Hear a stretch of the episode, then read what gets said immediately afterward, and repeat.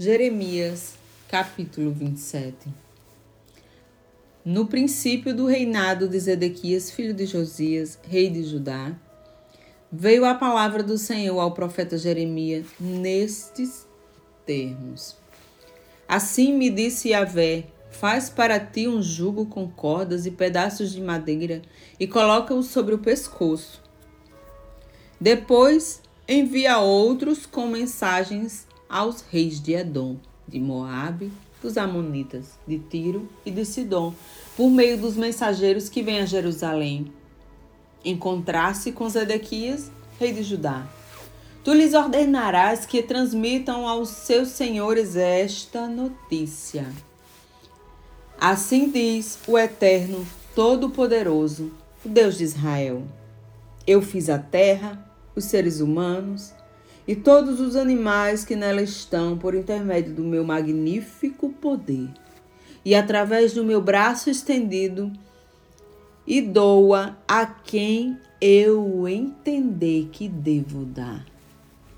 Sendo assim, agora, pois, eu mesmo entrego todas as nações nas mãos do meu serviçal Nabucodonosor, rei da Babilônia.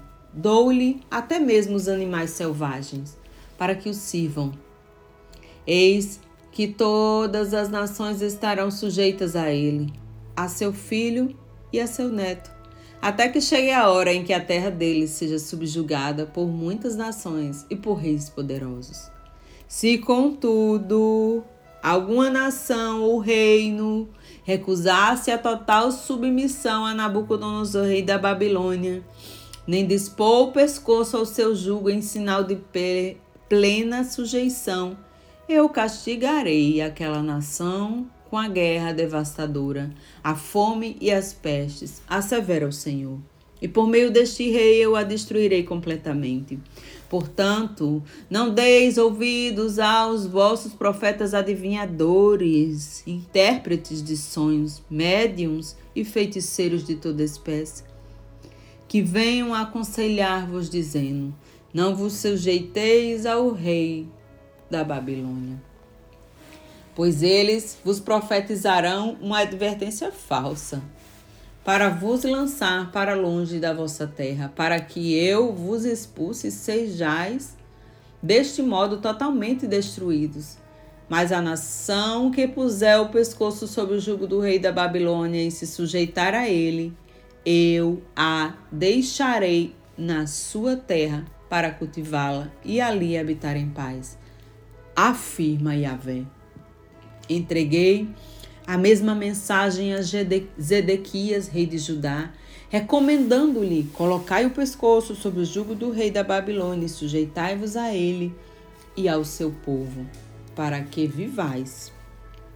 Porque tu e o teu povo morrereis pela espada, pela fome e pela peste, como Yahvé preveniu em relação a a nação que não submeter plenamente ao rei da Babilônia. Não deis ouvidos às palavras dos profetas que vos influenciam, afirmando: Não vos sujeiteis ao rei da Babilônia, porque eles vos profetizar, profetizam mentiras. Porquanto eu não os enviei. Alerta, Yahvé. Eles pregam falsidades em meu nome, para que eu vos expulse e destrua vós e os profetas que vos persuadem. Então falei aos sacerdotes e a todo o povo, assim diz o Senhor. Não deis ouvidos às palavras dos vossos profetas que vos pregam, dizendo: Os utensílios do templo de Yahvé logo retornarão da Babilônia. Eles vos pregam mentiras.